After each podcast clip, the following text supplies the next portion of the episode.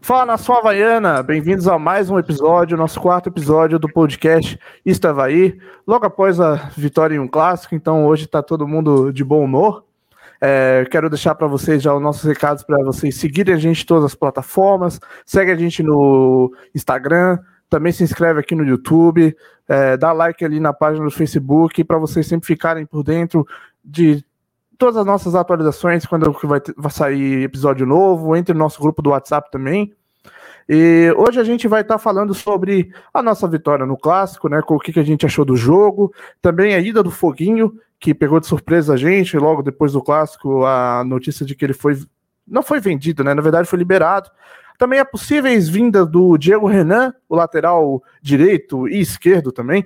E também a possível vinda do Giovanni, meia que estava no Cruzeiro e também a paralisação do futebol em Florianópolis, que foi decretada, acho que é no estado inteiro, na verdade, por 15 dias que a gente vai ficar sem futebol. Então, apresentar os participantes de hoje, né? Primeiro me apresentar, eu sou o Matheus, agora passar a bola para o Fernando. Fala aí, Fernando. Boa noite, Fidelis, boa noite, amigos, boa noite, estimada audiência do podcast Estou Havaí. É, vamos falar hoje de Havaí, é, do decorrer do programa, comemorar um pouco dessa vitória no clássico e falar um pouco desses assuntos extracampos de negociações que envolvem o nosso time do coração. Valeu, rapaziada. Também com ele, o Lucas Jax. E aí, Lucas?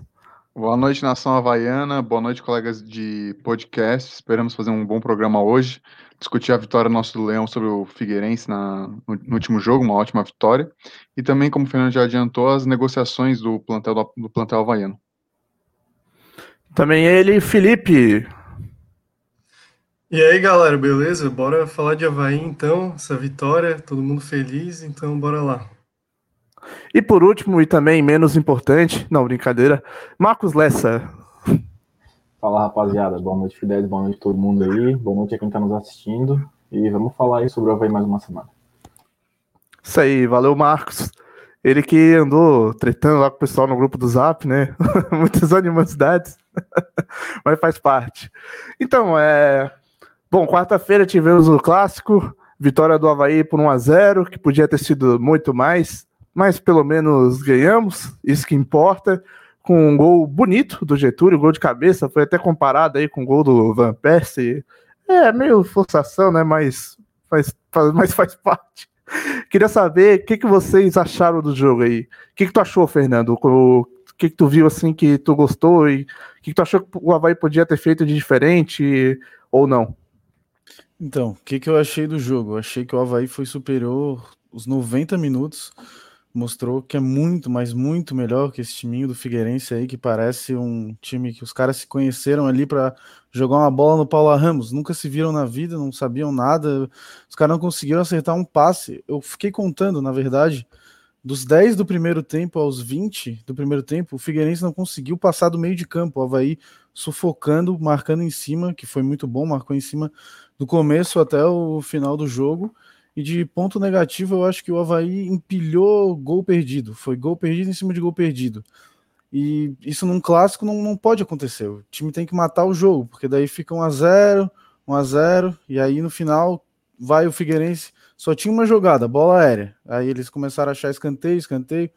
Até que teve um dos escanteios ali que o, que o Gladson salvou, que o cara cobrou no primeiro pau, não seja o nome do jogador do Figueirense, acho que ninguém sabe, porque ninguém conhece, chegou chutando, e o Gladson fez um milagre ali, e ali poderia ter desandado o jogo para o Havaí, porque se eu não me engano já acho que eram uns 37 do segundo tempo, e o Havaí tinha sido superior o jogo todo, só que mesmo criando muito, não conseguia finalizar direito. Então acho que isso que o, isso que faltou para o Havaí, na verdade, matar o jogo, pelo menos fazer 2 a 0 já que para garantir o resultado, né? E, e também não perder tantos gols, porque depois no final do jogo eu já imagino qual seria a desculpa, né? Seria mais ou menos assim: ah, perdemos o jogo, não, empatamos o jogo, né? Numa desatenção ali, uma bola parada no final, o, fomos melhores o, o tempo todo, algo desse aspecto que já é muito corriqueiro. Mas tirando isso, o Havaí foi muito melhor e mereceu sim não só a vitória, mas como uma vitória para um placar muito elástico. É, eu faço das palavras do Fernando as minhas palavras. É, eu, eu, eu não, não me recordava de uma tamanha disparidade entre Havaí e Figueirense, com o Havaí tão, tão melhor. O time do Figueirense extremamente fraco. Eu, eu acredito que se eles continuarem apresentando esse futebol que eles que jogaram na ressacada na última quarta-feira, não acompanho os outros jogos do, do time do Estreito, mas acho que eles não conseguem nem se classificar entre os oito melhores. Realmente muito fraco. A defesa, a defesa deles totalmente espaçada, não tinha pegado. Os jogadores do Havaí passavam do meio-campo, chegavam chegavam perto da área, aí sim que eles iam começar a dar o bote, muito espaço. Bruno Silva praticamente não, não tinha marcação com ele, ele jogava sozinho, mesma coisa com o Foguinho, nossos, nossos meios com muita liberdade.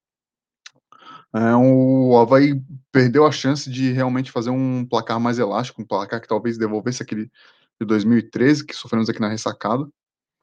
Uh, é, a defesa eu achei a. Claro, não dá para comparar porque o time do Figueirense é realmente muito ruim. É, se fosse, fosse comparar, por exemplo, contra o primeiro jogo contra o, Juventus, o time do Juventus foi muito mais equilibrado, muito mais compacto.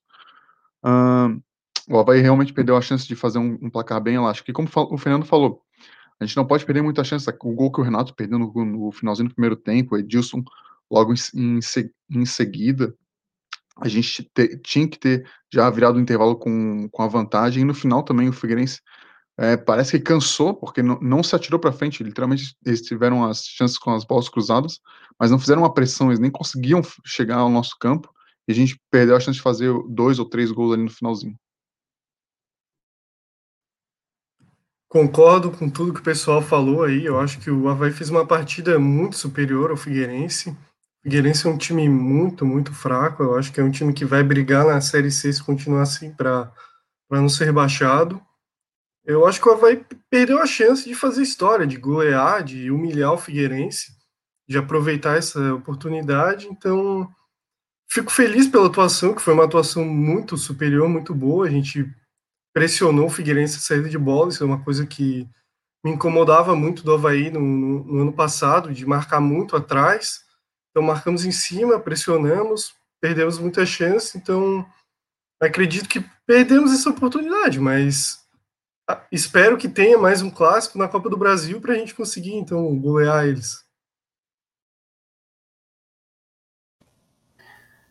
É, sobre o jogo eu não eu discordo um pouco de vocês aí. Não acho assim que a atuação do Havaí tenha sido tão boa. Eu acho que o time do Figueirense é tão ruim, mas tão ruim que a atuação do Havaí mascara um pouco o que aconteceu no jogo. É, eu acho que tem dois fatores aí, né? Um negativo e um positivo. O positivo é que eu acho que o Figueirense vai dar muitas alegrias para o torcedor havaiano, porque de todos os times do Figueirense que eu já vi, sem dúvida esse é o pior, disparado, sim. Acho que não vai nem conseguir fazer uma boa campanha na Série C, vai brigar para não cair para a Série D, porque o time é realmente ridículo. Já o time do Havaí, eu acho que mostrou sim ser superior ao time do Figueirense, mas perdeu a oportunidade de meter uma goleada ali. O time do Havaí perdeu muito gol, muito gol. Se o time do Havaí fosse é, um pouco melhor, teria metido ali facilmente no mínimo uns 4 a 0. Então, não acho que tem muita coisa para se comemorar. Eu acho que a atuação do Havaí, apesar de superior, ela é mascarada um pouco pelo nível do, do pelo nível muito inferior que era o time do Figueirense. É, não achei a atuação do Havaí tão boa assim, porque um time que está jogando junto aí há pelo menos um ano, é, achei um time pesado, um time meio lento e algumas vezes até desentrosado. Tudo bem que tinha o fator do campo, que estava pesado, mas jogando contra um time do o time do Figueirense num nível tão baixo como ontem, é, não podia fazer apenas 1 a 0 tinha que ser no mínimo 4 e perdeu uma oportunidade ali de fazer história. É, ô, Marcos, só deixa eu discordar um pouco, um pouco da, tua, da tua visão. O que a gente tem que lembrar, pelo menos na, na minha concepção, é que, querendo ou não, ainda era um clássico. Apesar da, da diferença absurda dos dois times, que realmente existe. Por exemplo, se o Figueirense ontem fosse, ontem, na quarta-feira, tivesse com qualquer outra camisa de qualquer outro time do estado, por exemplo, um Joinville, o próprio Chapecoense, e tivesse essa disparidade tão grande, acho que daí sim a gente, a gente conseguiria uma goleada, mas Infelizmente, o, ou felizmente, o clássico às vezes ele se equipara na, na vontade e até no nervosismo dos jogadores, às vezes na tomada de decisão, sabem que é um jogo importante aqui dentro da, do estado, afinal, o único clássico de Santa Catarina. E acho que isso ameniza um pouco a, a o apenas 1 a 0 né? Se eu, eu, eu, eu estaria 100% de acordo contigo se a gente tivesse enfrentado qualquer outra equipe de, de outro de outra, outro nível de, de rivalidade, mas tratando de um clássico, acho que a gente tem que é, é, aliviar um pouco na, na crítica, principalmente pela, pela essa questão, como tu comentou, do, do gramado também do, da importância do clássico em si, né? Uh, já, é, já é difícil ver uma superioridade tão grande num clássico, uma, e esse é o meu ponto de vista. Bom, é, eu acho que é inegável que o Havaí jogou bem. Acho que essa questão de ah, se perdeu muito gol ou não, eu acho que isso não está relacionado a, diretamente a ter jogado bem ou não. Pô, o Havaí dominou o Figueirense, como o Lucão falou. É, a gente, acho que nunca em um clássico a gente viu um domínio tão superior de um time para o outro em relação à posse de bola e as ações ofensivas no ataque e tal. Só, acho que nem em 2013, naquele jogo, o Figueirense foi tão melhor que o Havaí, por exemplo. Eu acho que o Havaí foi até melhor é. na quarta do que no próprio 2013. Sim, sim, é. Só que é, o que aconteceu é que quando eles tiveram oportunidade, eles mataram. Eles mataram, entendeu? É isso que faltou pro nosso time, foi ter matado realmente as chances que, que, que tiveram. Pô, perderam muito gol mesmo. Também a gente teve azar, que a gente teve a bola do Renato na trave. Teve até uma outra bola na trave depois, mas não tava mais valendo. Só que, pô, é, parece que falta para jogadores do Havaí, às vezes, vontade de fazer gol, sabe? Os caras chegam na cara do gol assim, eles dominam para tentar chutar. Eles dominam para chutar, entendeu? Eles não pegam e dão uma porrada, assim, sem medo de ser feliz, sabe? É muito preciosismo, parece, e acaba perdendo chance ali, entendeu? Às vezes é realmente uma demora que acontece, cara. Podia ter metido uma goleada, mas é, em questão do desempenho do Havaí, cara, acho que não tem nem o que falar a superioridade que o Havaí teve. Tudo bem que o time do Figueira é muito fraco, e realmente é. é cara, eu não conhecia nenhum jogador do Figueirense não tem, é, é, até em relação ao time do ano passado, acho que não tem quase praticamente nada a ver. Foi um clássico assim bem estranho, até porque geralmente é, a gente conhece jogadores do rival e tal, e já tem meio que uma rivalidade entre os próprios jogadores dos elencos, né? Mas nesse clássico não, tipo, os jogadores do Figueirense acho que eles nem têm ideia do que é jogar um clássico. Né, diferente dos nossos, né? Os nossos ali já têm uma boa vivência de clássico, né? Que bom, né? É, mas realmente faltou isso, faltou, sei lá, ter uma coragem maior assim na hora de, de finalizar, sabe? Não ter medo de dominar a bola, parar, ter tanto preciosismo, só realmente meter uma porrada e se for para fora, foda-se, entendeu? Acho que faltou isso pro Havaí. Tanto que do time do Havaí que jogou o clássico, só. Acho que não sei se é do elenco inteiro ou se do time que tava lá, mas acho que era do elenco inteiro que não tinham participado de clássico é só o Vinícius Leite, que chegou ano passado, e o Foguinho, que não tinham participado do clássico. E eu também achei os jogadores até às vezes com preciosismo, o individualismo na hora ali de finalizar os lances. E eu também queria deixar uma crítica para o Claudinei, que acho que ele se emocionou porque estava ganhando com muita facilidade, o Havaí estava amplamente dominando e, e, começou a botar volante no time, assim, tipo, beleza, a, postura do time não mudou, continuou marcando em cima, mas eu queria que ele botasse jogadores ofensivos e fosse para cima para tentar matar o jogo mesmo.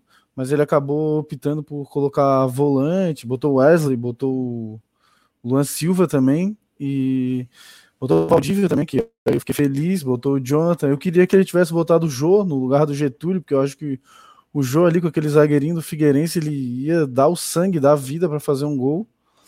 Mas tirando isso, né, que do Claudinei, que acabou recuando um pouco o time, mas pelo menos marcando em cima. E feliz por, pelo Claudinei também, né? Acho que é importante para ele conseguir uma primeira vitória em clássico depois de não sei, acho que ele tem mais de 120 Seis jogos pelo Havaí. É, é, é, é eu acho que é sexto ou sétimo. Muito importante para ele, porque, que nem ele falou na coletiva dele, se ele não ganha essa, ele ia começar a ficar rotulado como ah, o treinador que não ganha, e daí a imprensa ia falar, e daí todo clássico ele ia acabar levando uma pressão, apesar de que talvez esse seja o único do ano, talvez eu acho que o Figueirense com esse time aí talvez não consiga nem passar do Cascavel, na Copa do Brasil. Espero que passe também, como o Felipe falou. Espero que o Havaí jogue como jogou na quarta-feira e aí dessa vez não tenha perdão e, e goleie mesmo. É, eu espero que o Figueirense passe do Cascavel, mas também espero que antes disso o Havaí passe pelo Palmas, né?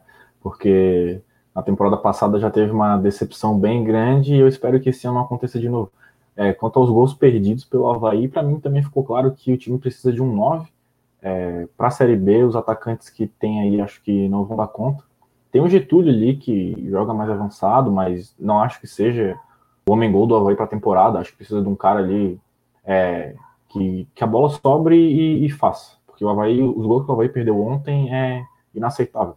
E também deixar um recado aí para alguns torcedores do Havaí, não são todos, é, é a minoria, mas eu tenho visto que tem torcedor do Havaí que está com pena do Figueirense, que o que, que, que vai ser do futebol de Santa Catarina é, tá caindo muito nível, o futebol da capital tá, tá, perde muito com o Figueirense nessa situação, eu queria que vocês meditassem um pouquinho em como que era quando o Figueirense ficou sete anos seguidos na Série A, sendo tricampeão catarinense, é, jogando final da Copa do Brasil. Ah, não precisa, não precisa ficar aí no Não, não, não, não, só deixa eu terminar. E o Havaí há mais de 10 anos sem ganhar um estadual e disputando para não cair na Série C, como é que era. Então, eu queria que vocês lembrassem um pouquinho disso antes de ficar com pena do, do time do outro lado.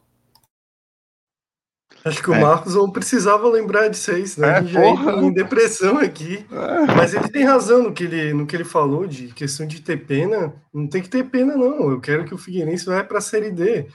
Mas, assim, eu acho que o, que o Marcos falou, e o vai precisar um 9, eu concordo. Eu acho que o Getúlio não é um 9 clássico, é um 9 móvel. Eu acho que ele é útil para alguns tipos de jogos. Principalmente, acho que fora de casa, se o Havaí precisa jogar um pouco mais fechado, ele é um bom jogador para isso. E o outro é o, é o Jonathan, que, na minha opinião, ele e o Luan Silva não deviam estar jogando enquanto tivesse gordos daquele jeito. É ridículo, um jogador profissional uma bunda daquele tamanho. Ele nem correr direito corre, ele entra anda no campo assim com a mãozinha assim, parece um, uma, uma bolotinha. e, e, o, e o Jô é um jogador novo ainda, que não que não jogou muito, então acho que é, que é difícil tu botar essa pressão nele de ser o, o segundo atacante ali para entrar.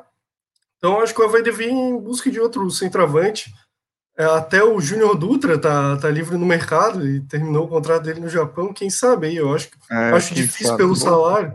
Pelo salário, eu acho muito difícil, mas é um nome aí, vamos ver.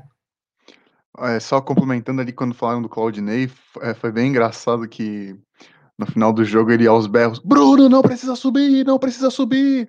Vamos voltar, vamos acalmar. O time do Figueirense totalmente entregue, sem força nem para atacar, e ele pedindo para recuar. Isso que eu acho um problema do Claudinei, ele se apega muito ao resultado. Tava na cara que o time do Figueirense não tinha força nenhuma para atacar mais o Havaí. A gente podia ficar pressionando até mais 30, 40 minutos que o time deles ia ficar totalmente acuado, não tinham força para passar no meio campo.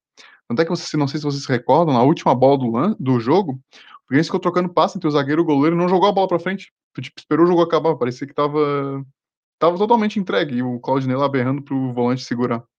Isso que eu acho que uma, um ponto bem negativo do Claudinei, que me faz até pensar se não seria é o técnico ideal para uma, uma Série B onde a vai, vai ter que, pelo menos nos jogos em casa, propor, propor bastante o jogo. E sobre a questão dos guris que entraram, o Luan Coxinha, o Jonathan, o Luan Coxinha, assim, até acha que ele deu uma afinadinha, assim, tá, e tava correndo bastante. Mas o Jonathan literalmente dá até razão pro Claudinei quando ele botou o Ronaldo na última partida, dizendo que o Jonathan não tinha força para voltar. O Claudinei berrando, volta, Jonathan, vamos apertar. E o Jonathan literalmente parecia estar surdo, ou se fingia de surdo, não, não corria atrás do zagueiro, ficava parado, dando aquele trotezinho, é, só fazendo o balanço no campo. Mas ele não corria, e, a, as de decisões dele, eu achei que entrou muito mal, muito displicente.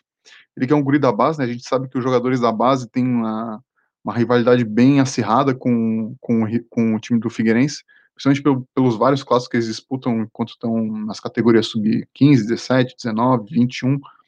E o Jonathan, se não, se não me engano, já, já tinha jogado no, os clássicos nessa, no, na Copa Santa Catarina no passado. É, eu fiquei bem decepcionado com ele. Em contrapartida, o Luan até que me mostrou um pouco de, de dedicação, né? Ele entrou mais fino. E também o outro, a outra cria que entrou também, o Wesley, acho que entrou bem, entrou seguro, fez um bom papel. Isso do, do Jonathan é, é, verdade, até porque eu esperava mais ele, porque ele já fez gol clássico, é um cara que às vezes provoca o Figueirense, dá aquela alfinetada, então Eu esperava um pouco mais de vontade dele. E o Wesley, eu achei que também ele foi bem, fez o papel dele ali, não comprometeu, fez o que tinha que se fazer. O Luan até me surpreendeu, dando uma arrancada, né? Apesar da, do peso dele, eu acho que às vezes ele ele mostra ter uma qualidade técnica, mas alguém tem que dar um puxão de orelha dele, porque atualmente o futebol é muito físico, então ele deveria se cuidar mais até para ele evoluir na carreira, porque nenhum time europeu assim vai se interessar por um jogador desse peso aí. É, até um. Ele é tão, é tão ridículo a situação dele que o apelido dele é Luan Coxinha, de tamanho, o tamanho da, da bunda dele, cara. Que ridículo, cara. 21 anos, o apelido dele é Luan Coxinha. Foi muito engraçado o Claudio falando: pede pro Coxinha voltar, pede pro Coxinha voltar. Pô, aqui a situação fica assim embaraçosa. Que moral que ele tem com os outros jogadores. Pessoal, passando aqui pelos comentários, é... aqui o Luiz Fernando falou, a questão primordial, qual o objetivo do Havaí nesse campeonato? Será que o mais importante é ser campeão ou montar uma equipe competitiva para a Série B? Cara, acho que o Havaí quer os dois, né? É... Na minha opinião, não sei a dos colegas aí da mesa, é... o segundo é muito mais importante. Mas, pelo Também... jeito, o Havaí vai querer o campeonato a todo custo. Também concordo que o Havaí tem que focar mais na Série B, mas visto o nível técnico desse campeonato, e o Havaí acho que parece que é o time mais certinho do campeonato, né? O Criciúma ainda está se acertando, o Figueirense nem se fala, Joinville nunca, acho que deixou já de ser grande. O maior rival do Havaí... É a Chapecoense não, a Chapecoense fez um jogo só, né? E vai fazer o segundo agora, acho, é, vai ser dia 11 em Concórdia, o jogo foi transferido e é marcado. Vai fazer o, seg vai fazer o segundo jogo deles contra a gente. É, acho que eles estão um pouco desfigurados, perderam os, os melhores jogadores deles na, na Série B acabaram saindo, como o goleiro e o, o meio-campo. E acho que o maior adversário assim do Havaí nesse campeonato talvez seja o Brusque, que seja o time que está mais organizadinho e mais certinho. Mas acho que o estadual não. Acho que o Havaí tem que tratar sem pressão de ser campeão, o estadual sim como um laboratório para a Série B. Não botar pressão para ganhar a taça, mas eventualmente se conseguir ir passando, porque também classifica oito, é difícil de não, do não se classificar, praticamente impossível, né? Então vai classificando, quem sabe não é campeão, mas sem pressão de, de ser campeão ou não, e sim focar na Série B. É isso que eu faria se eu fosse diretor do Havaí, né? É, é, eu acho que um ponto importante nesse campeonato, que é uma brecha que o Havaí não, acho que não, não tá aproveitando, é que a primeira fase classificam oito. Então acho que dá para fazer os dois, dá pra gente tentar montar um time, achar jogadores nessa primeira fase. Eu, se eu fosse diretor, com certeza, é, o time sub-23 com jogadores bem alternativos nessa primeira fase. E na segunda fase, sim, começar a incorporar mais o elenco, colocar os jogadores que estavam mais balhados da última temporada para começar a atuar com 90 minutos, 80 minutos. Então eu acho que nesse estilo de campeonato, onde classificam oito depois ainda jogam um mata-mata, dá para tentar buscar o título, porque no mata-mata a, a, equipe que tiver melhor no jogo, no, no confronto direto, consegue passar e porventura ser campeã. Na primeira fase, testar jogadores para montar um elenco mais qualificado. Então, nessa, nessa questão, acho que dá para, nesse, nesse tipo de campeonato, para fazer os dois. Diferentemente, por exemplo, se fosse um campeonato já direto de mata-mata, ou se classificasse por exemplo, como já foi há dois ou três anos atrás, que só os dois primeiros classificavam iam para a final, acho que esse tipo, nessa situação daí não, não teria como ficar testando muitos jogadores, mas dado o contexto do, desse ano, acho que, que sim, dá para montar uma equipe é, competitiva, tentar achar novas peças dentro do catarinense e ao mesmo tempo no final é, procurar buscar o título. Afinal, a gente já não, a gente ganhou em 2019, mas antes disso a gente já fazia muito tempo que não ganhava. Eu acredito que para a importância no estado pro vai se consolidar agora, principalmente com a, com a queda vertiginosa do, do arquirrival, se tornar, é, carimbar com, com todas as, as glórias e certezas que sim é o maior do estado. É, eu acho que o Havaí deveria aproveitar essa primeira fase do campeonato estadual, que se classificam 8 de 12, para botar a meninada mesmo. O Zé Marcos queria ver mais, o Nuno, o próprio Felipe Santos, o Wesley, dar um, um jogo inteiro para ele, porque assim a gente vai ver se o cara tem condição ou não, o próprio jogo. Aí, se o Havaí, quando se classificar, tem que jogar sério, na minha opinião, para o Havaí ganhar o Campeonato Catarinense, virar de novo mais esse campeão campeão, então é isso. É, essa fase, para mim, não levar a sério, assim, usar laboratório mesmo, botar a meninada e depois levar a sério, porque título é título. Título é título, tem um bom ponto. Mas eu acho que o Havaí já deixou claro o que vai fazer, porque até agora não teve chance para praticamente ninguém. Zé Marcos encostar no banco, o João não entra, né? Fazer o quê? Aqui o Lucas Silveira falou: simples, quem tá com pena não viveu essa época. Todo castigo é pouco pro Figueirense. E se eles jogarem contra um time de cachorro, eu assisto a merda do jogo latindo. é bem isso mesmo também. Também concordo com o Lucas. É, o Marcelo aqui, o repórter Marcelo, grande abraço para ele, convidado do nosso último podcast. Falou: Havaí muito melhor aos 90 minutos. Sobre a questão dos volantes entrarem, eu discordo do amigo Fernando. A entrada do Wesley foi no lugar do Foguinho e o Luan entrou no lugar do Lourenço. Aí ele complementa o comentário dele falando: Luan entrou de ponta e até acertou uma bola na trave. É, como, como vou responder o Marcelo aí como Luan, não vejo ele com físico para entrar de ponta, né? Tá, como disseram aí, o Luan coxinha, não, não pode jogar de ponta no Havaí. Sobre o Wesley, sim, na vaga do Foguinho, acho até que ele deveria, deveria e acho que vai, né? Receber mais oportunidades agora com, com a saída do Foguinho para o futebol japonês. Eu quero muito ver o Wesley também jogando, porque a lembrança que eu tenho dele é da Copa São Paulo de 2018, se eu não estou enganado que ele deitava, era um maestro no meio-campo do Havaí. Eu queria ver se ele, depois de tanto tempo, ainda tem esse futebol, consegue emplacar esse futebol no profissional, se foi só uma coisa da base. Ah, que falta intensidade, né, para ele. Acho que é bem claro, né, que falta intensidade. Ou talvez uma sequência de jogos também, né? Ou, às vezes ele não, não tem confiança para jogar no profissional, porque querendo ou não, é muito diferente tu jogar no sub-20 do que jogar no profissional do Havaí. O ritmo é totalmente diferente, né? É, eu acho que ele precisa de sequência, porque as chances que ele teve no, no profissional não foram muitas e quando recebeu a maioria das chances ali foi na Série A, tipo, numa fogueira, de, quando o time só jogando contra adversário grande e toda aquela pressão de já ser rebaixado, não só ele, né, como vários outros jogadores da base ali tiveram oportunidade. Então eu acho que essa seria, é, eu acho que esse seria o momento ideal de tentar é, aproveitar o Wesley e ver se ele tem condições de jogar de fato é, como profissional do Havaí, quem sabe até como talvez titular na Série B, ou um, um volante ali que, que venha do banco com, com, mais frequência. Porque pelo que eu vi dele na Copa São Paulo, que o Fernando falou, pareceu realmente ser um jogador que tem um potencial muito grande. Ele é, até, e... até deu uma entrevista agora e falou que vai se focar mais na carreira.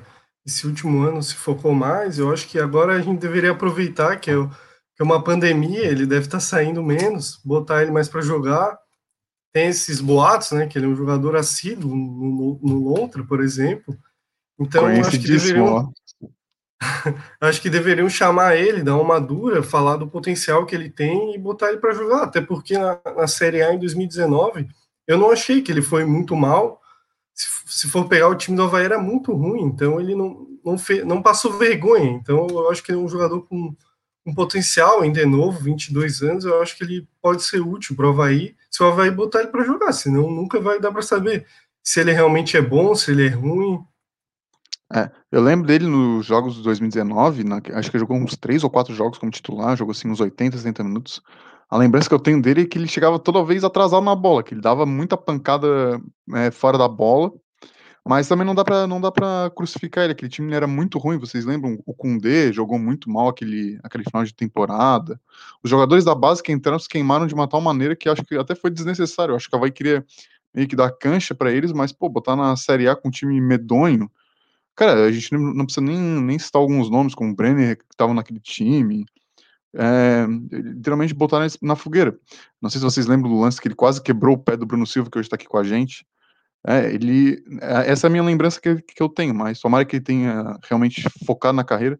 Só um parênteses, né? Eu não vi a entrevista para estar sendo totalmente leviano, mas um cara profissional chegar e dizer: Não, esse ano eu vou focar na carreira. Porra, meu filho, tu é jogador de futebol, tu ganha um. Tu tá com o pote de ouro na como é que esse ano tu vai focar na carreira? Porra, desde os 13 anos tinha que estar tá lá focadinho na escolinha, é, dormindo 8, 9 horas por, por toda noite. Isso, isso que eu acho que é, assim, parece que até uma injustiça com, com as pessoas, às vezes o cara que é menos disciplinado consegue uma oportunidade dessa e às vezes joga fora. Não, mas eu espero que, que ele realmente se centre na carreira e que tenha um bom futuro aqui com a gente no Havaí. É... É, sobre o Wesley ali, Lucão, tu falou que ele chega chegava muito atrasado, né? Mas acho que não é esse o perfil dele, né? Ele acabava fazendo esse papel, assim, às vezes de um volante mais marcador, mas eu não vejo ele como um cara de marcação no meio campo. Eu vejo ele ali mais como um segundo volante, é, né? Um cara que tenta sair mais para o jogo, propor o jogo, não sendo um, um, meia armador, talvez ele até consiga fazer essa função, mas eu não vejo ele como um meia armador, mas também não vejo ele como um homem de marcação, assim, vejo ele como um segundo volante. Acho que uma posição é, que a gente vai, que a gente tá, que a gente não, talvez é, a gente não tenha um cara assim é, com uma qualidade muito boa, como a gente já teve em outros anos. Eu acho que se ele conseguir pegar essa vaga de titular como segundo volante, eu acho que, que vai ser bom para o Havaí, se ele mostrar potencial. Né?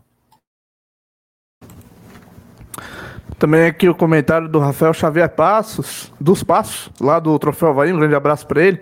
Falando bem lembrado o peso dos atacantes de 2020. Pior que os dois novos contratados sem problema com peso. É, a gente vai comentar depois daqui a pouco sobre os dois novos contratados, possíveis contratados do Havaí. Né? Até aqui o, o Guilherme Weiber, é, desculpa se eu estiver dando é, lendo errado, queria a opinião da galera em relação às vindas do Diego Renan e Meia Giovanni, caso se concretizem. A gente vai falar daqui a pouco também. O Marcelo, o repórter Marcelo, ele deu a informação aqui: olha, o Luan emagreceu estava fazendo treino em dois períodos para melhorar a parte física, enquanto os outros estavam de férias. Então, tá aí a informação do repórter Marcelo, por que o Luan já está um pouco mais magro. E ele até depois falou que ó, o Luan entrou fazendo a função do Lourenço e o Wesley foi no lugar do Foguinho. Ah, sim, sim, já tinha comentado sobre isso. Então agora a gente vai passar para o próximo bloco do podcast, que é a notícia que surpreendeu a todos depois do clássico, que é a ida do Foguinho para o Japão. O Foguinho tinha uma cláusula no seu contrato que basicamente é, obrigava o Havaí a liberar ele caso houvesse uma proposta mais rentável para ele e fosse da vontade do jogador sair. Queria saber é, o que vocês acham da, da perda do Foguinho. É uma perda importante? Não vai fazer falta? É, é, vocês acham que é certo fazer um contrato com uma cláusula dessa, ou se é normal, realmente acontece? O que, que vocês acharam?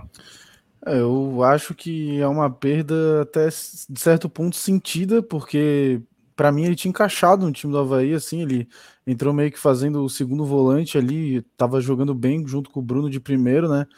Ele estava é, fazendo mais ou menos a função que o Pedro Castro fazia no Havaí, eu acho. E sobre o contrato, eu, eu não sei também, às vezes é, o empresário obriga o Havaí a fazer isso e na, na época o Havaí não era um bom jogador para o Havaí, o Havaí precisava, teve que aceitar esse tipo de condição. Óbvio que o Havaí não aceitaria essa condição, né? Se pudesse ter escolhido melhor, mas talvez precisasse muito dele. E eu, eu tenho um fato curioso do Foguinho é que ele não conseguiu completar três jogos no Havaí tá? Ele jogou dois jogos e alguns minutos, é, né?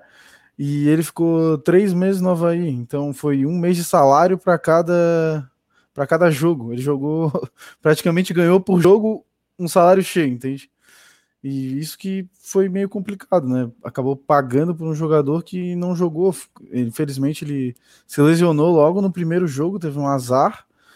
E aí o Havaí meio que não sei se vai ser compensado financeiramente com essa saída, né? É, pelo que o José Walter me passou, ele, ele vai, o Havaí vai receber o valor da rescisão, mas esse valor não foi informado. Também não sei como o contrato tinha esse essa cláusula né, de saída para o Japão. Talvez a rescisão também não seja muito alta, né? Porque isso já indicava que ele queria sair para fora do Brasil. É, é uma, é uma perda bem, bem considerável. Realmente ele estava. Eu não diria que encaixou, ele estava encaixando no time, né? Pegando. Tentando um melhor, um melhor, um melhor esquema de jogo para ele e tal. Eu acho que ele no clássico, às vezes, a bola meio que queimava um pouco no pé, no pé dele, mas dá pra ver que ele é um jogador muito forte, muito bom na marcação.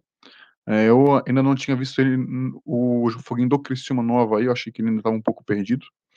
Mas é tudo é negócio, né? Querendo ou não, a vida do jogador é curta, às vezes vem um salário muito alto, até às vezes ele queria ficar mais, pensa na família, na que, que daqui a uns 5 ou 6 anos talvez não tenha mais chance, decidiu, decidiu por, por ir para as terras nipônicas. Eu acho que o, como a gente já comentou, tem jogador da base para substituir ele agora, pelo menos no catarinense. Na Série B, acho que daí sim talvez tenha que contratar um, um, um meio-campo para ser titular. E vamos, vamos ver, vamos saber também o salário dele, né? A gente não, não, tem, não tem acesso a esse tipo de informação. Então, é, é, uma, é pena, né? Que a gente pagou o salário três meses para jogar três jogos. Mas boa sorte para ele, para ele Foguinho, para e que o Havaí consiga, é, com, com um possível dinheiro que vai entrar, fazer um, bons negócios no futuro. É, o próprio Foguinho falou na entrevista que deu com, com o Marco Aurélio que ele queria sair, então parabéns para ele, vai ser um, vai ser um ganho aquisitivo bastante para ele de, de salário e para o Japão, um país de primeiro mundo, então para ele eu acho que é uma boa, mas o Havaí pede um jogador de raça, que, que eu acho que é um perfil que o Havaí precisa, até porque o elenco do Havaí tem muitos jogadores experientes e precisa de um para correr por esses jogadores, então o Havaí perde, eu não sei se a vinda do Giovanni é para suprir o foguinho, porque eles até falaram que o Havaí só ia contratar se saísse um, e na minha opinião é, é um jogador com característica diferente, então o Havaí tinha que estar atento em relação a isso. É, até difícil falar porque ele jogou poucas vezes aqui no Havaí. Né? Jogou duas partidas e alguns minutos, né? Como vocês falaram. É, no Criciúma, eu acho. Ele era de fato o principal jogador do Criciúma, mas ele nunca foi o principal jogador do Criciúma por causa da qualidade técnica dele. E no Havaí também não acho que ele tenha demonstrado é, um futebol assim, é, na parte técnica bom. Porém, eu acho ele um jogador com a cara do Havaí. É, nos jogos que ele fez, ele demonstrou muita raça, muita vontade. É, toda dividida, ele estava lá, não tinha bola perdida, ele realmente é, passava a impressão de deixar a vida em campo.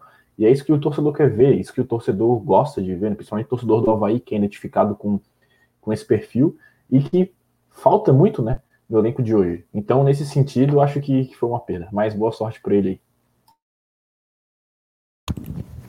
Bom, é, até teve bastante discussão na, nas redes sociais, lá no nosso grupo do WhatsApp, sobre a saída do Foguinho. Gente falando que a gente tava tratando o Foguinho como um craque.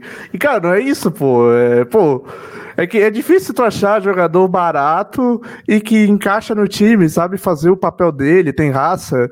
Cara, é, é difícil achar jogador assim, sabe? O Havaí, dos poucos, dos últimos que contratou, poucos anos nesse perfil. Então ele vai fazer falta sim é, não era um craque, não, não é nada absurdo, nada muito difícil de substituir, só que, sei lá, a gente vai trazer um cara melhor pro lugar dele? Será que o departamento de futebol vai ter essa capacidade? Eu não acredito muito, ainda mais pelo preço que se paga nele, que ele parece um cara, ele parece um jogador barato, né? Sim, querendo ou não, ele foi, foi assim um achado, né? Apesar de estar aqui perto, em, em Criciúma, Pô, trazer um jogador de destaque da Série C para jogar uma Série B, nada normal e como como ele já tinha como ele era bem próximo, a gente conseguia ver o as qualidades, até os defeitos que ele tinha e parece que foi uma boa uma boa contratação, um bom o Foguinho fez uma temporada de 2020 nem tão boa, mas a de 2019 muito boa na Série B, tanto é que no começo do ano, da temporada anterior, o Cruzeiro estava tentando contratar ele não conseguiu, e no final do ano vai falar e conseguiu trazer ele, então foi uma, uma expertise do, de, quem, de quem trouxe ele, não sei se foi Marquinhos, Diogo, ou até mesmo já uma indicação do Mac, mas é uma pena que a gente tenha perdido ele, mas é, nesse caso não tem muito o que o Havaí fazer, né? Provavelmente, como o Fernando já falou, estava amarrado o contrato para ele vir só na, na, naquele tipo de condição e o Havaí ficou sujeito a, a esse tipo de negócio. É, e sobre o dinheiro que a gente vai receber dele, é, até o próprio Havaí já adiantou que a grana é desconsiderável, assim, então provavelmente é um valor muito baixo de rescisão. Passando aqui também os comentários agora sobre o Foguinho, não sei se alguém mais aí quer falar alguma coisa. O Lucas Silveira falou: Foguinho não é um primeiro técnico, mas dava intensidade para Meiuca. O que mais me preocupa não é nem a saída dele, sim a provável vinda de alguém pior para substituí-lo. É realmente o que eu falei, né? É, foi a mesma coisa que eu comentei quando, quando houve a saída do Pedro Castro, por exemplo. Ah, Pedro Castro, ah, tinham até alguns torcedores, ah, de, é, foi foi tarde, né? Coisas assim do tipo. Mas pô, será que o Havaí vai trazer alguém para alguém melhor para substituir? E tinha e o próprio substituto do Pedro Castro já estava aqui, que era o próprio Foguinho, que provavelmente é um jogador mais barato, acho que deveria receber muito menos que o Pedro Castro, e é um cara que fazia o papel praticamente igual, né? Sim, é, fazia igual, mas acho que a qualidade técnica era bem mais abaixo. O Pedro Castro tinha um passe melhor do que o do Foguinho. Eu não me lembro muito de ver o Foguinho ter, no Havaí, pelo menos, ter finalizado de fora da área. Pedro Castro já, mesmo que ele não, tava, não finalizasse muito, não sei, por não ter confiança, mas ele, eu lembro do clássico, se todo mundo lembra, né? Aquele golaço que ele fez de fora da área, ele acho que até um erro dele era não, não finalizar tanto as jogadas, chutar mesmo de fora da área.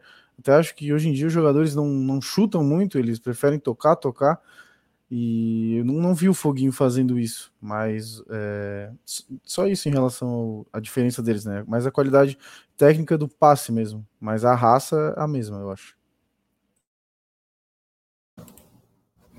Aqui o repórter Marcelo ele falou: a rescisão é um valor bom mas nem perto do valor de uma possível venda dele. Bom, sobre a rescisão, vamos esperar é, se vai sair os valores, né?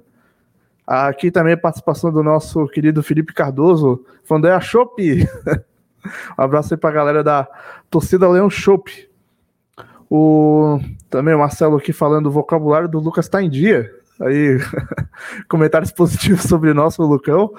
Também trocou uma certeza por uma possível incerteza e uma contratação aí sobre a saída do Foguinho. É, o Havaí não teve como segurar, né? Essa que é a verdade. Acho que se o Havaí pudesse segurar, teria feito. E também, é, além da saída do Foguinho, a gente está tendo a possível chegada, ainda não confirmada, mas o, pelo menos um deles já foi até visto aqui em Florianópolis, vestindo uniforme, fazendo exame médico, que é o Diego Renan, é, que ele é de origem, acho que é lateral direito, né? Mas ele também joga na esquerda, é um rolo assim e também do meia Giovanni. A gente vai falar primeiro aí do Diego Renan.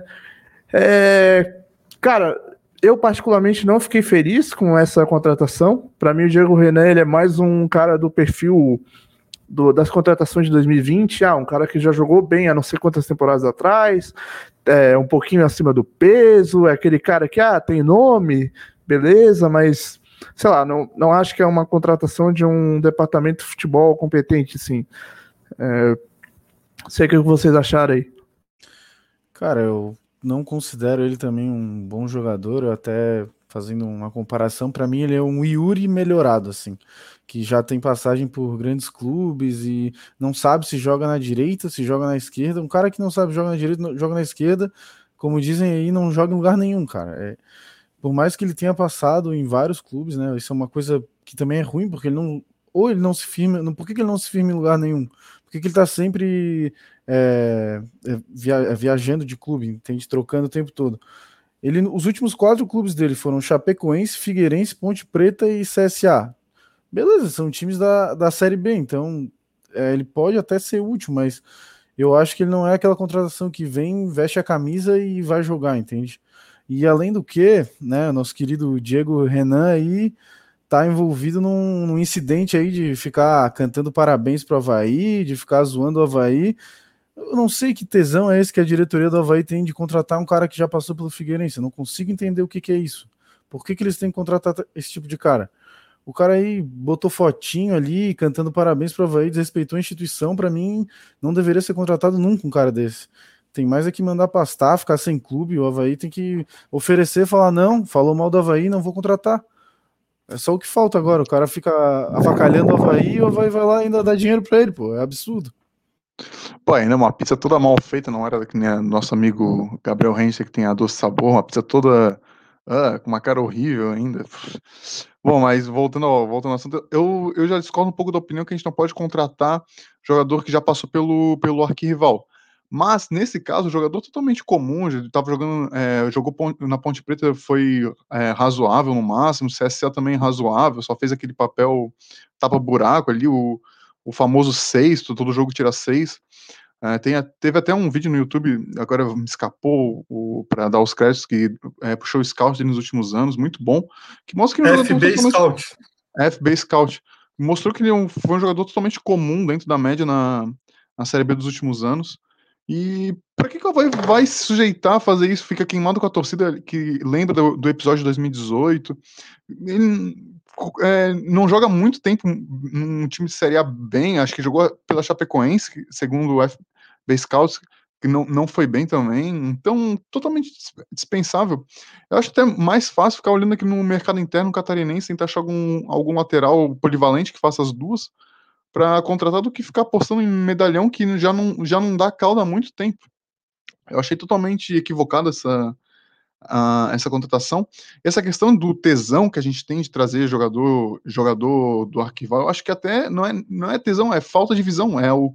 Ah, passou para ali, ah, lembrei dele, puxei, puxei pela memória, é ele que está na pauta e daí traz. Por exemplo, se o Havaí jogasse, por exemplo, no Nordeste, acho que o Havaí sempre contrataria um jogador do Nordeste. Se o Havaí jogasse sempre o, o sei lá, o Cuiabá, o campeonato de Cuiabá sempre seria de lá. Então é só, eu acho que é uma falta de visão. É, então, eu, acho que... que eu tinha falado, só rapidinho, é, aquilo dali que ele tinha comentado, que é da falta de visão, é realmente isso, é... Pô, tipo, todo mundo conhece o Diego Renan, tá ligado? Qualquer pessoa que acompanha futebol minimamente sabe que o Diego Renan existe, ah, ele passou por uns clubes grandes, assim, né? Os, e sabe que ele vai entregando, né? É, a gente já sabe o que vai entregar. Agora, tipo, porra, é, isso não é uma, uma contratação do tipo de um departamento de futebol que realmente se esforça para estar tá de olho no mercado aí, vendo o que que tá surgindo, sabe? É uma contratação comum, sabe? Qualquer um. Qualquer um aqui da mesa, sabe? Podia chegar lá e falar: olha, pensei num lateral, o Diego Renan. É, então, eu acho o Diego Renan um lateral nota 6. Eu acho ele até melhor do que o Yuri, que não é muito difícil, e melhor que o João Porra, Lucas. Que não é muito difícil. Então, eu acho que ele vai acabar até sendo titular do Havaí, um jogador ali que talvez não comprometa, mas é, é falta de visão. Eu acho que o Havaí conseguiria, se pensasse um pouquinho, achar um lateral melhor. Não um jogador nota 6 que ainda tem isso, de, de provocar o Havaí. Eu não entendo isso como é que o Havaí traz um cara que zomba da cara do, do, do clube? Para mim, eu fico irritado pensar isso. O cara, no dia do aniversário do Havaí, ganhou o clássico, beleza. Aí ele vai lá e fica cantando parabéns, rindo, debochando. Eu quero saber, o Figueirense nunca iria contratar um jogador assim. É, é o Havaí não, não, não entendo por que, o Havaí tem essa, essa mania. Já tentou contratar Maílson, tipo, não consigo entender, é uma coisa que me, me tira do sério. Então, o Diego Renan é um cara razoável, acho que vai ser até titular, mas pelo salário, que deve ser um salário alto, até pelo seu medalhão, eu acho um desperdício, porque dava para trazer um cara melhor, mais novo, até mais alto, porque ele é um cara baixo e com físico melhor, que ele é meio gordinho, ainda mais aqui no Havaí, que a gente sabe que o preparo físico não é muito bom, então ele, eu acho que ele tende até a engordar aqui. Eu acho que uma coisa é tu ser o Romário jogando no Flamengo, provocar a torcida do Vasco e depois tu jogar no Vasco. Uma coisa é tu ser o Edmundo, jogar no Vasco, provocar a torcida do Flamengo, falar que vai dar chocolate no Maracanã e depois jogar no Flamengo. Outra coisa é tu ser o Diego Renan, provocar o Havaí enquanto tá o Figueirense e o Havaí ainda querer contratar, né? Pelo amor de Deus, manda embora. Nem, nem, nem contrata, nem precisa fazer exame médico, não. Deixa lá. Quando quiseram contratar o Maílson, o não contratou o Maílson na época. É, alguns torcedores foram lá na ressacada, né? Impedir que essa bobiça fosse feita. É, infelizmente, né, com, com essa pandemia aí, não sei se, se alguém vai fazer isso, acho que não. E ele provavelmente vai acabar sendo contratado. O que é uma pena, né? Mas se submeter a uma humilhação do Diego Renan, Diego Renan, que também já jogou no Vasco. Cara, é, até falar que a provocação que o Diego Renan fez, cara, eu até achei que não foi nada demais, assim. Eu não achei que ele tá. Tipo, ele tava muito mais fazendo parte ali. Ah, a gente tá aqui no elenco. Tipo, pensa se fosse vocês, assim.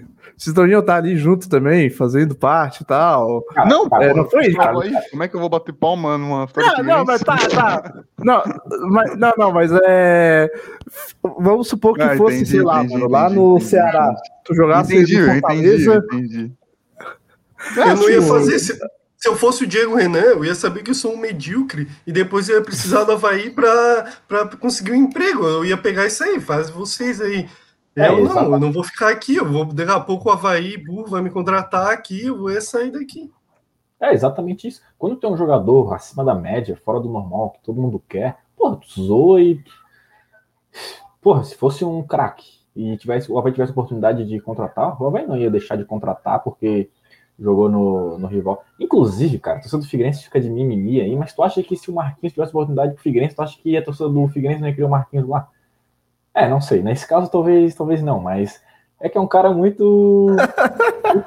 muito, muito pro nível do futebol daqui, muito acima de todos os outros jogadores que tinha na época. Então, agora o Diego Renan é um cara nota 5, nota 6, tanto faz, assim.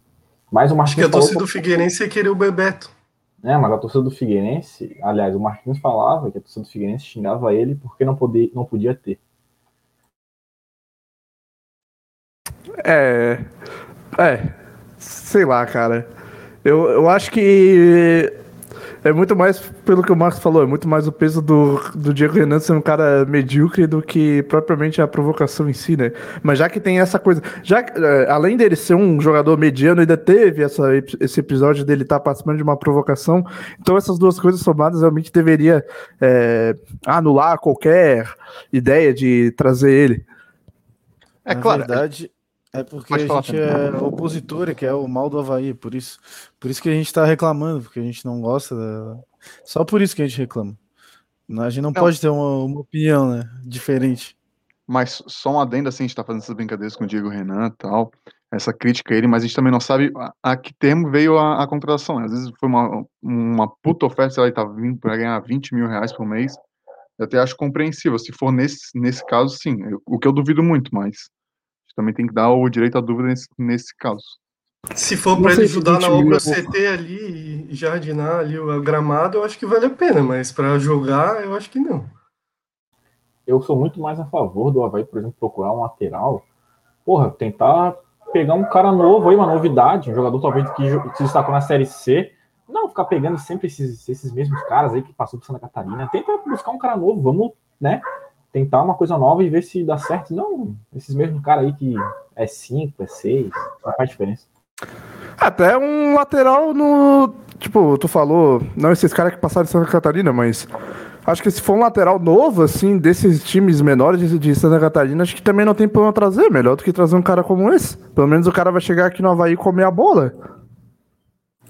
É, ou é... não. Ou não, né? Trouxeram um Paulinho nessa de vamos ver que ele vai comer a bola. Não foi tão, tão assim. É. Né? Mas, cara, acho que o Paulinho recebe muito menos do que o Diego Renan. Fora que o Paulinho. É... Pô, o Havaí naquela oportunidade trouxe dois caras do Marcílio Dias. Não é o, esse não é o problema, trazer dois caras do Marcílio Dias, mas sim trazer dois caras do Marcílio Dias que já tem 30 anos para mais, tá ligado? Esse que é, é o maior. Pra jogar Série A. Né? Exato, cara, pra jogar uma Série A. Agora eu lembrei de um, de um, fato engraçado. Acho que o Marcos e o Felipe estavam. Que depois que o Havaí tomou 6x1 do Grêmio na arena do Grêmio, o saudoso gol do Maestro GG, o Paulinho ficou correndo de um lado ali, fazendo um treino físico e a torcida do Havaí descascando ele. Ele sozinho, o estádio vazio, ele correndo, só a torcida do Havaí xingando ele. Coitado do cara.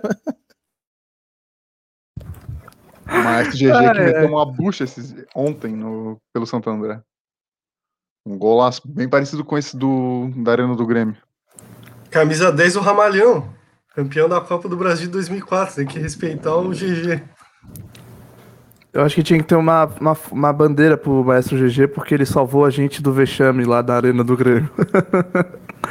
é, passando aqui agora pelos, pelos comentários. O Adrian Gonçalves ele falou: mais um refúgio, só esperando o final do ano.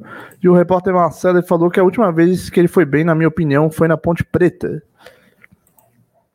E passando agora para o, o, o próximo jogador que talvez esteja vindo também, é o Meia Giovanni, do Cruzeiro. Ele que teve passagens por Náutico, acho que o Goiás também, se não, se eu não estou enganado, ele passou pelo Goiás, né? Goiás e Até... Curitiba. Até o amigo tava meu, no elenco amigo... do Corinthians no Mundial, ele estava no Japão lá também, jogou, uhum. foi campeão mundial sub-20 em 2012, é um cara até mostrar para vocês um áudio de um torcedor do Cruzeiro que, que eu tenho um contato que ele ele falou aqui sobre o Giovanni, vê se vocês conseguem ouvir aí, ó. É bom jogador.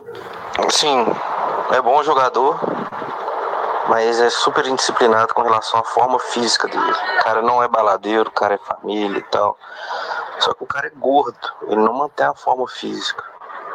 Não acho que ele contribui muito, não. Não acho que vai ser uma boa contratação também, não.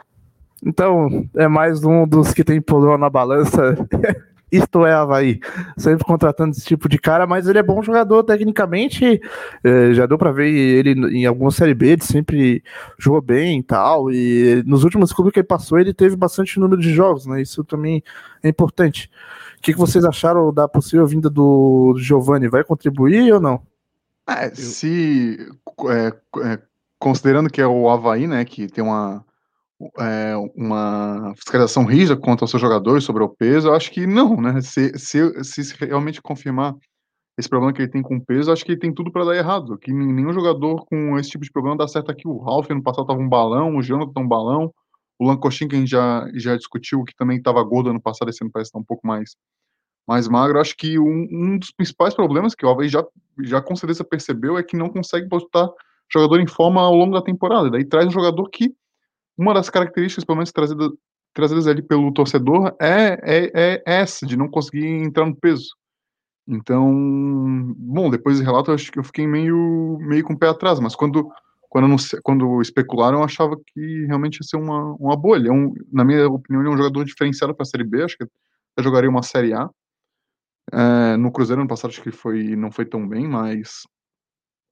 É, vamos ver essa questão do peso. Bola, bola ele tem.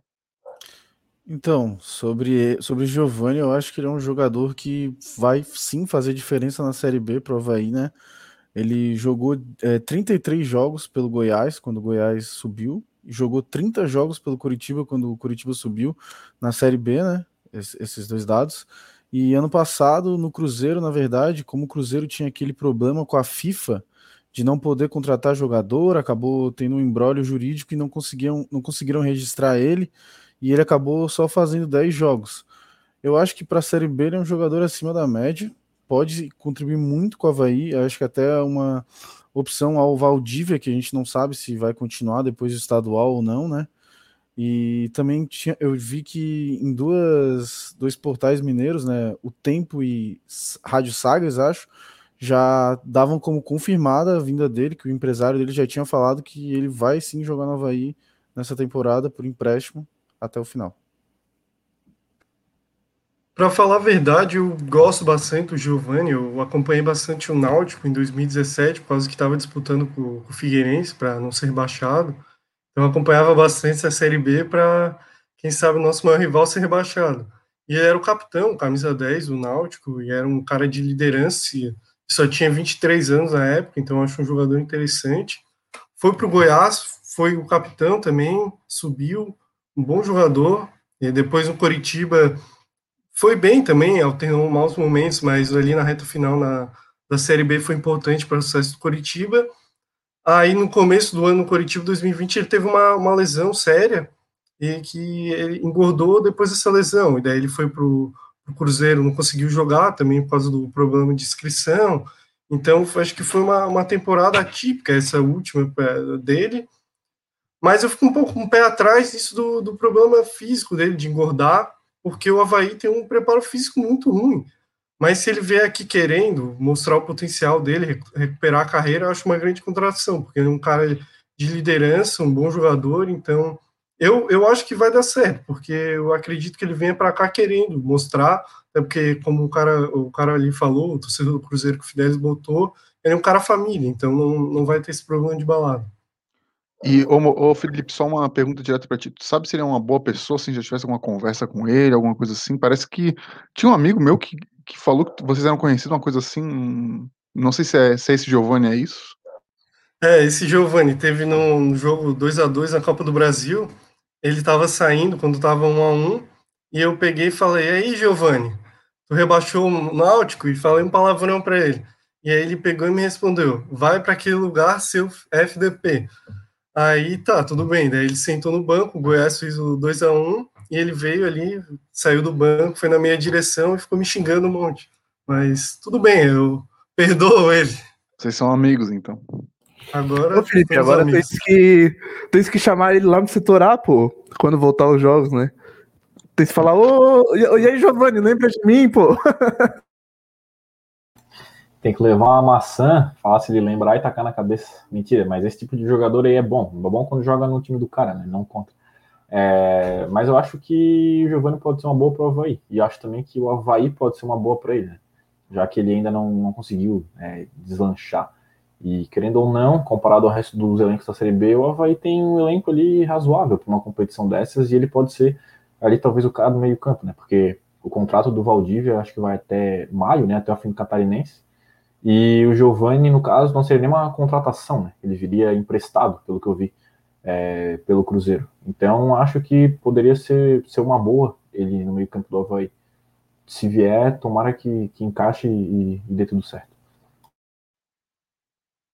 E ele é um cara novo ainda, né? Lembrando isso, um cara de 26 anos ainda. Fui dar uma pesquisadinha rápida aqui no Google e tem realmente portais aqui, por exemplo, o Super Esportes, que é um portal lá de Minas Gerais, que já dá realmente como certa a vinda dele para o Havaí. É, realmente ele é um cara novo, ainda 26 anos, o que é um ponto positivo, e mais outros dois pontos positivos, né? Que ele é um cara que já está acostumado a jogar Série B, inclusive a subir da B para A, né? Participou de alguns elencos aí que obtiveram acesso. E ele também é um cara que já, já seria meio que pronto para substituir o Valdívia, né? É meio que, uma, meio que uma contratação de. Acho que o Havaí já está contando que provavelmente o Valdívia, ou possivelmente o Valdívia não fique, né? É, então, é, se ele se dá tempo para ele fazer uma boa pré-temporada aí no Catarinense, pré-temporada não, né? É, mas mais se preparar para a Série B, né? Durante o Catarinense e tal, vai ter esses 15 dias que ele pode aproveitar bastante para aprimorar a parte física, então ele pode ajudar bastante. Eu acho até que ele já estava treinando em separado no Cruzeiro, né? Ele já tinha sido avisado que não iria, que o técnico novo do Cruzeiro, o Felipe Conceição, não ia contar com ele para essa temporada. E ele vinha treinando em separado. Claro que esse treinamento em separado também deve ser naquele ritmo, né? Sem aquela pegada, talvez não chegue pronto para jogar, mas acho que se o Havaí conseguir botar ele em um desses jogos restantes do Campeonato Catarinense, dessa primeira fase, para ele pegar um ritmo. Acho que é muito válido, sim. E sobre ele e o Valdívia, acho até que eles podem jogar juntos, porque o Valdívia é um cara mais móvel. Se o Valdívia permanecer para a Série B, né? Mas acho que ainda no estadual, se eles conseguirem estar tá em, com o físico em dia os dois ao mesmo tempo, eles poderiam sim jogar juntos, porque o Giovanni é um cara mais de toque e o Valdívia ainda tem um pouco de velocidade. Então, quem sabe uma tabela Giovanni Valdívia aí botando um Ronaldo, né, um atacante do Havaí na cara do gol para fazer um gol, seria uma boa. E outro ponto positivo do Giovanni é que ele faz duas funções, ele tanto faz o meia central como segundo volante. No Goiás ele jogava mais de segundo, o Felipe G2 era o camisa 10. É um cara que tem esse acontecimento comigo, isso mostra que o cara tem brilho, tem vontade, tá, tá com raça, é um cara que, que sempre está comemorando.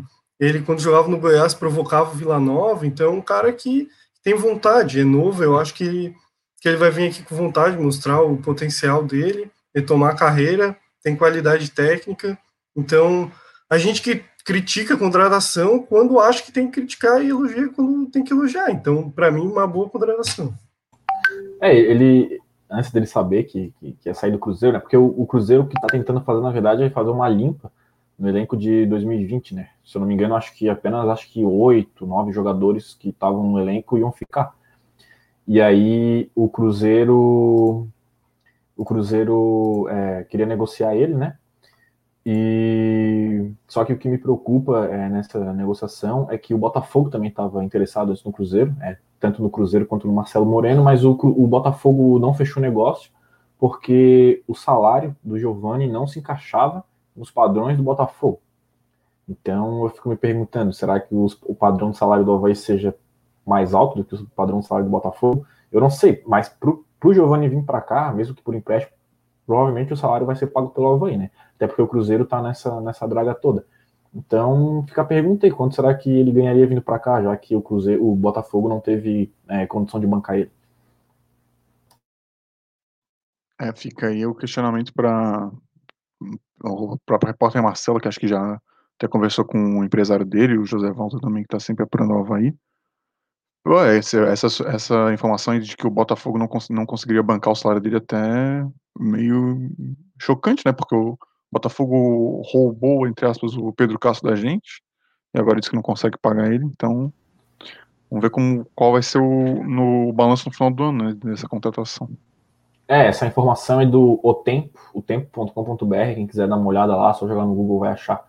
Mas também, antes dele, dele ser é, ne- é, envolvido em negociação, né, é, ele estava focado no Cruzeiro, ele chegou a dar uma declaração de que ele tinha uma obsessão por ver o Cruzeiro de volta na Série A, né, que ele iria abdicar de tudo nessa temporada para ver o Cruzeiro de volta na Série A. Infelizmente, aliás, infelizmente ou felizmente, parece que ele não vai ter que abdicar pelo Cruzeiro, mas se vier pro Havaí, tomara que abdique de tudo para fazer o Havaí voltar a Série A. Passando então pelos comentários aqui, o Guilherme falou: Giovanni é bom jogador, acho melhor que o Valdívia, mas com esse defeito do Havaí de não colocar o jogador em forma, fica difícil de dar certo. O Luiz Fernando falou, Correia falou: só falta contratar o Walter, aí o time de gordos fica completo. O Adrian falou: o problema do Havaí é o departamento de futebol. O terceiro ano fazendo cagadas, e se duvidar, receber aumento ao menos veio mais um, o MAC, para inchar a folha, já que o dinheiro não é problema no nosso time.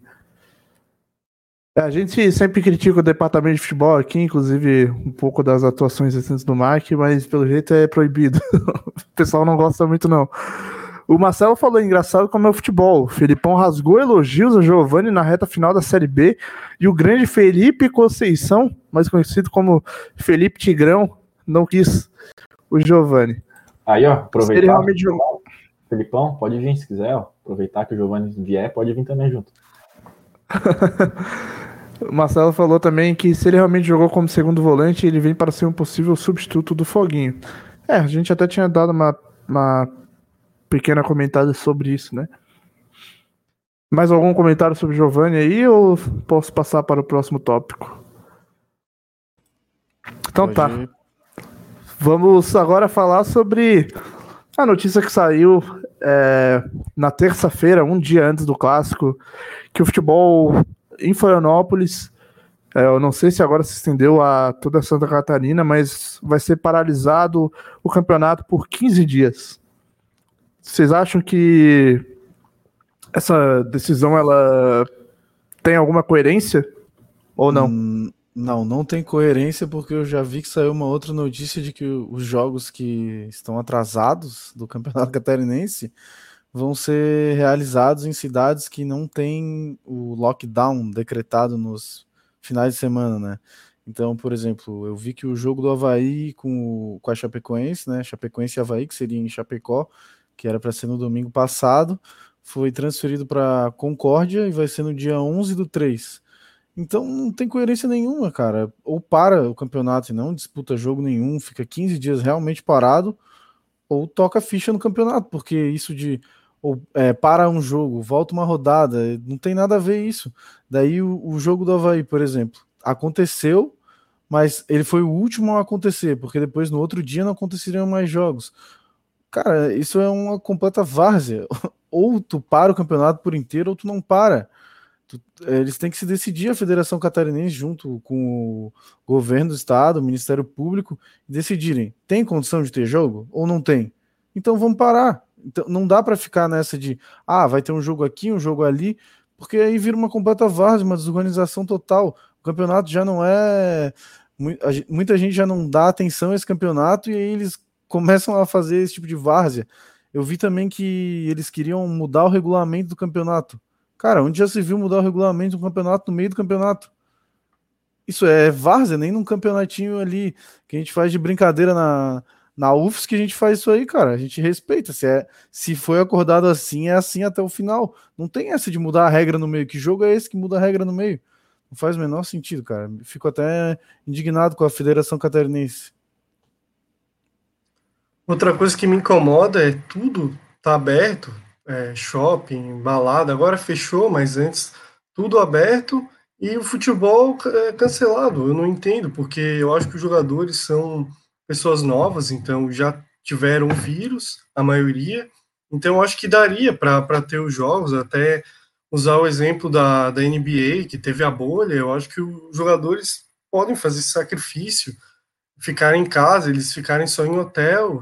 Então, não vejo por que adiar o campeonato. Eu acho que dá, acho que dá para fazer uma, uma preparação especial para isso, porque o campeonato já já está é, com tempo reduzido, porque começou depois que começaria normalmente.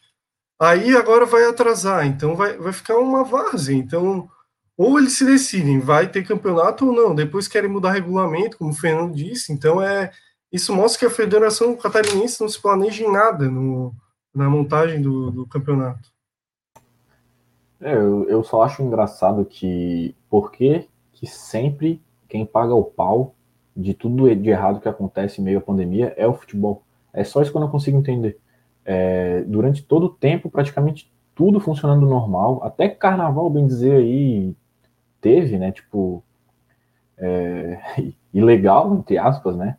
É, não, não, recordo agora a palavra correta para usar agora, clandestino, mas, mas teve, e sempre quem acaba pagando pau é, é, é o futebol, um, um, um lugar onde tu tem todo o amparo médico. É, na grande maioria dos jogadores, é, os jogadores são saudáveis, então não são um grupo de risco e com, com todas as chances de se pegarem, é, se recuperarem. Além do mais, se esse campeonato for adiado, como é que vai ficar o resto é, da temporada? Vai ter que atrasar de novo o início do Campeonato Brasileiro? Como é que fica a Copa do Brasil, que daqui a pouco já começa também? Então fica complicado, né? Se, se o campeonato ficar parando e voltando, parando e voltando, e querendo ou não, 15 dias, né? Duas semanas é, é bastante coisa para um calendário que já tá, que já foi feito é, meio que remendado por causa é, do que aconteceu no passado. Então, se não tomarem uma decisão efetiva de fato, é, vai acontecer tudo de novo que aconteceu na temporada passada. É, a minha opinião é um pouco diferente do, dos amigos. Eu, eu acho que, na verdade, o futebol deveria ou tentar conseguir é, formalizar uma, proposta onde se trancasse uma bolha, que eu acho muito difícil, porque na NBA que eles conseguiram fazer isso, já envolveu muito dinheiro, marketing, coisa que o catarinense não tem a mínima condição, ninguém liga para o catarinense, a não ser a gente que gosta dos times, torce para os times. É, a Federação Catarinense já falou que para manter o mesmo formato do campeonato teria que disponibilizar mais duas datas, ou, ou seria obrigado a trocar de forma. E eu acho que a gente chegou num ponto, pelo menos na minha opinião, bem crítico em relação à, à pandemia.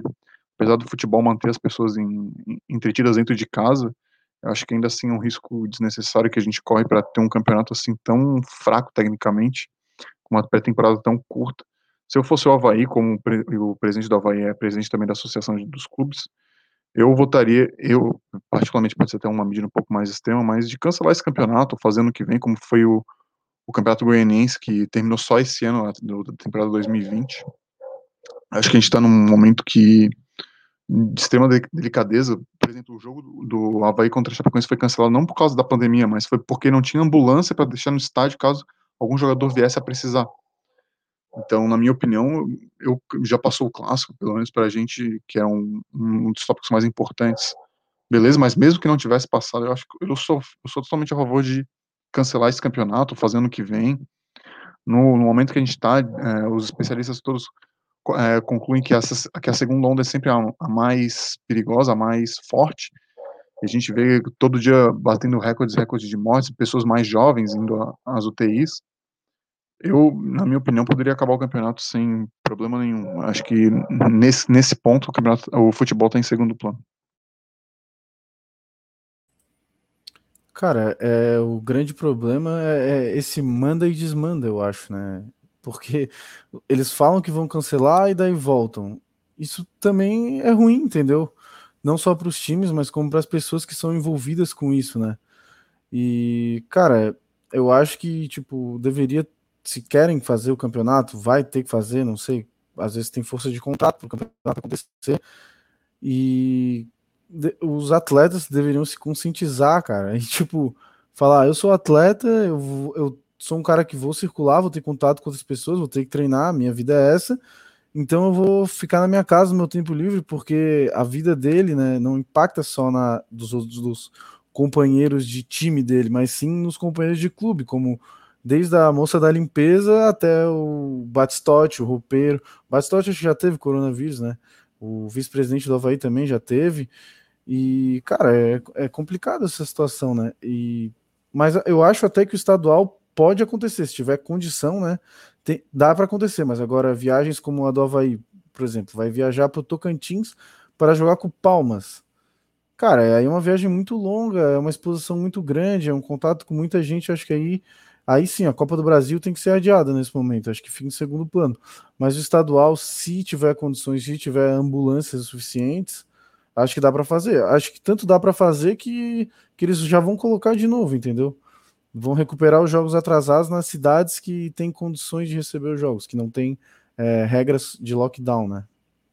É, e, e outra, né? É, quem estava com esperança, assim como eu, de que em breve o, o público no futebol pudesse voltar, talvez com a capacidade reduzida dos estádios, esquece, né?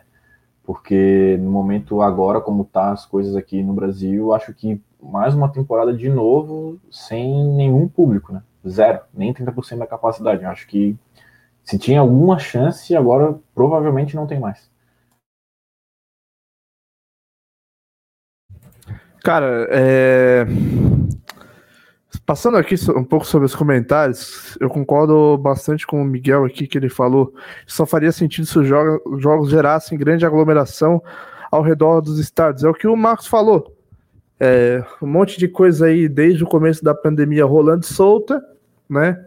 Tudo que é tipo de festa e essas baboseiras que um monte de gente se aglomera, e o futebol paga o pato. Futebol não pode, futebol é a, a, mídia, até a própria mídia esportiva massacra o fato de estar tá tendo jogo, sendo que, cara, é, acho que o único problema de. A única razão de não haver alguns jogos é essa questão de ambulância. Se realmente não, não ter como colocar ambulância para o jogo, para o jogo, aí beleza, aí realmente não tem como, não tem como. Mas pô, cara, acho que é muito mais uma decisão politicamente correta para, é, sei lá, dizer que o futebol não está fazendo parte da, da contaminação, sabe? Não, não sei, cara. Do que realmente pensar em eficiência, sabe? Porque, cara, todos os jogadores são testados, é, o, o, o, campo de futebol é um ambiente aberto. É, a gente sabe que, cara, um jogo de futebol não tem participação na proliferação do vírus, cara. Não tem, entendeu? Teria se, se os estádios estivessem socados, mas nem público tá tendo. Nem 30% de público tá tendo. E saiu uma notícia aqui que eu tava lendo aqui no portal do NG Plus, é, que a Federação Catarinense ela vai retomar o Catarinense é, na semana que vem com alguns jogos que estão atrasados. E vai, vai acontecer esses jogos em, em locais onde não tem onde não tem a proibição do futebol. Então, por exemplo, quinta-feira, dia 11, às quatro vai acontecer o jogo atrasado de Chapecoense e Havaí, que vai ser em Concórdia. Aí Joinville, uma dias vai ser na Arena Joinville.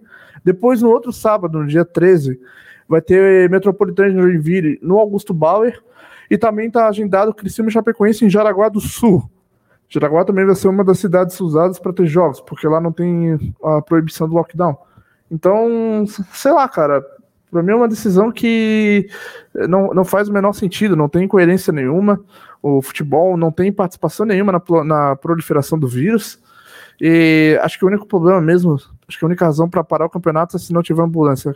Caso isso não, caso isso aconteça, não tem ambulância, então tudo bem. Então para o campeonato, mas é, caso contrário, não vejo motivo para parar. Uma coisa que, que me incomoda da mídia, que fica falando mal de ter o futebol, é que muitas das vezes teve a final da Libertadores, foi torcida e ninguém falou nada, todo mundo achou lindo. Mas aí ter jogo, todo mundo testado, acho errado. E sobre essa questão de ter jogos em outras regiões, eu acho que, que não faz sentido, até porque os jogadores vão se encontrar, do, é, jogadores de dois times de regiões que tem bastante casos, vão se encontrar, e se fosse ter contaminação no, na ressacada, por exemplo, vai ter contaminação também na Arena Joinville, não muda o local. Então eu acho que não tem, não tem sentido essa decisão. É, mas na verdade isso daí é puramente para driblar a proibição estado, do governo, sabe? Não é nem culpa da Federação Catarinense de Futebol, é simplesmente para poder tocar o campeonato driblando essa essa, esse decreto aí do governo. Na verdade, quem está agindo sem coerência nenhuma é o governo estadual, que sempre agiu com, com incoerência em relação ao futebol, né? Futebol não pode, o resto aí ah, podia tudo. Até Beto Carreiro, show do Beto Carreiro pode, com público. Futebol não pode. Agora passando aqui pelos comentários, é... teve o do teve o do Miguel, o Luiz Fernando faz uma piada aqui, todo mundo na bolha do alemão. O Pedrinho, não, o Adrien falando, falando em podcast, vocês não vão postar os episódios no Spotify? Vamos sim, vai pro Spotify, vai pro podcast, vai para todas as plataformas esse episódio aqui. Também os comentários aqui do nosso grande amigo Thales, falando se todas as empresas de comércio tivessem o protocolo, testagem e os caramba quatro, eu acho que a situação do Brasil não estaria tão horrível assim, mas cancela o futebol por populismo. É, eu concordo com o Thales, é, até um fato incrível, né? A gente concordar com, com o Thales aqui. mas eu concordo com o Thales, né? É óbvio que a gente sabe que é impossível todas as empresas de comércio ter ter seus testes, né? O Havaí, o futebol tem, porque é um negócio muito mais. que envolve muito mais dinheiro e organização, né? Mas realmente não faz o menor sentido. Tipo, todos os comércios estarem abertos e o futebol não, porque. simplesmente porque é futebol. Simplesmente porque consideram que é uma atividade irrisória, assim, que não, não tem importância, né? Que para muita gente tem. Assim, é, o futebol, os, os comércios estavam abertos, o futebol estava funcionando até duas semanas atrás, né? Quando você tem, intensificou aqui, pelo menos no nosso estado, essa segunda onda do Covid. Acho que a partir de agora é uma nova situação, onde nem os comércios vão, vão conseguir ficar abertos, nem o futebol. Então, só, não é porque é, o comércio está aberto, o futebol vai estar tá aberto. Agora é só serviço essencial, né? Pelo menos nesses próximos 15 dias aí. Mas do mesmo jeito, eu, eu acho que proibir o futebol não faz sentido. Porque os times de futebol são os mais cuidadosos que tem, entendeu? É, não, mas peraí, peraí. É que pelo que eu entendi, pelo menos aqui, é, o lockdown ele é no final de semana, não é? Tipo, das Exatamente. 11... É, em Florianópolis é, é só, só final de semana. semana. Então, é, mas, mas isso que eu tô falando. O comércio, acho que a partir de agora ele não. A, a, por enquanto ainda tá funcionando, mas a partir lá, dos próximos dias, se, se tomara que não, mas se se intensificar a situação ruim do Covid, acho que eles vão ser obrigados a, a fechar de novo. É, então, talvez, mas não sei, não sei, né? Eu acho que isso é mais uma questão mais política aí que a gente vai acabar entrando. Mas é, eu acho que já tomaram essa medida, a população em geral não gostou, não sei se, se viria de novo, sabe? É, eles fizeram agora no final de semana, tudo bem, é, não sei, não sei se o vírus ele se prolifera, prolifera só de madrugada, mas tudo bem, vamos ver o que, que, que, que acontece aí, né? É que final de semana ele descansa, Marcos. Aí não, não precisa fazer durante a semana, porque final de semana ele tá descansando, pô. É por isso. É ah. só pro cara não conseguir fazer o treino ABC completo. É só por isso, não poder ir na academia. Ah, o Estado não quer que a população tenha shape. Cara, é, se o lockdown tá sendo só no final de semana pro, pros outros serviços aí, pior ainda, só piora mais as coisas, entendeu? Isso só, só enfatiza mais que não tem o menor sentido proibir jogos de futebol, sabe? Não tem, cara, nenhuma outra atividade que acontece aí, entendeu? Até dos serviços essenciais tem tanta segurança quanto a partida de futebol. Porque num lugar aberto, com todos os jogadores testados, entendeu? Então realmente não faz o menor sentido. Pessoal, podemos encerrar por hoje então o nosso papo. Quero deixar o boa noite e o agradecimento para todo mundo. Falar para vocês aí dar like na transmissão, quem não deu ainda. E passar aí a bola para vocês darem boa noite de vocês aí. Fernando, pode começar. Boa noite para todo mundo que acompanhou a gente até aqui, né? E boa noite ou boa tarde, não sei, para quem vai acompanhar depois no Spotify. É, obrigado por tá aí com a gente nessa sexta-feira. E lembrar também para deixar o like, seguir a gente lá nas nossas redes sociais, Instagram, Facebook, Twitter, para ficar sempre sabendo quando a gente for fazer um, um, novo programa. E quem puder também, depois, quando a gente divulgar aí o, o é, postar no Spotify, puder compartilhar, a gente agradece bastante. Valeu, galera. Valeu, rapaziada. Mais um programa aqui com, a, com, os, com os colegas. Falar sobre o Havaí sempre muito bom. Vou desejar uma boa sexta-feira, um bom final de semana para quem está tá ouvindo agora ao vivo e para quem está ouvindo posteriormente no, nas plataformas de streaming. Uh, muito obrigado pela, pela audiência. A gente é, continua crescendo, tentando é, acertar o formato. Semana passada a gente trouxe alguns convidados. Hoje já com uma bancada mais fixa. E é isso, galera. Obrigado a todo mundo que escutou. Desejar tudo de bom aí nesse momento difícil da pandemia. E lembrar também que a gente tem um grupo no WhatsApp. Quem quiser participar, deixar opinião, brigar, pode, pode tudo lá no grupo de essa questão de, de futebol e comentar qualquer coisa. Então, bora lá todo mundo para o nosso grupo. É isso aí, rapaziada. Valeu, obrigado pela companhia aí por mais um programa. E também obrigado aí, galera que tá ouvindo aí nas plataformas. A gente vai fazer o esforço para manter sempre atualizado em todos os canais. E não se esquece de curtir a gente lá no Instagram e também entrar no nosso grupo ali para interagir com a gente e falar sobre o Havaí que, é que a gente gosta. Então, muito obrigado, uma boa noite a todos e até o próximo episódio. Esse é então está encerrando aqui mais um episódio do podcast Estava aí. Reiterando aí os recados, sigam a gente nas nossas plataformas. Vai lá no nosso Instagram, é arroba isto é Havaí podcast, tudo junto, obviamente, né? Sem ponto nem nada. E lá tem o link na bio, o nosso link é do Linktree, com o link de todas as nossas plataformas, do YouTube, Facebook, Twitter, Spotify, Google Podcasts. Então, lá tem tudo para quem quiser seguir a gente em todas as plataformas, para quem quiser escutar o nosso podcast em todas as plataformas. Eu quero agradecer quem participou com a gente, quem deixou os comentários aí para a gente ler e voltem sempre. O mais legal é sempre ter a participação da galera. Não é só a gente deixar a opinião, a gente também lê a opinião de vocês, comentar sobre a opinião de vocês, é concordar, discordar. E participe do nosso grupo do WhatsApp, que também está lá no nosso Linktree. Lá pode tudo. Pode falar, pode tudo em relação ao Havaí, pode tretar, pode. É, só pode ofender o colega, né? Mas isso aí, quero agradecer a todo mundo. Boa noite, um boa tarde, bom dia para quem está escutando a gente nos diversos, é, nos diversas horas da, do dia. Um grande abraço, valeu!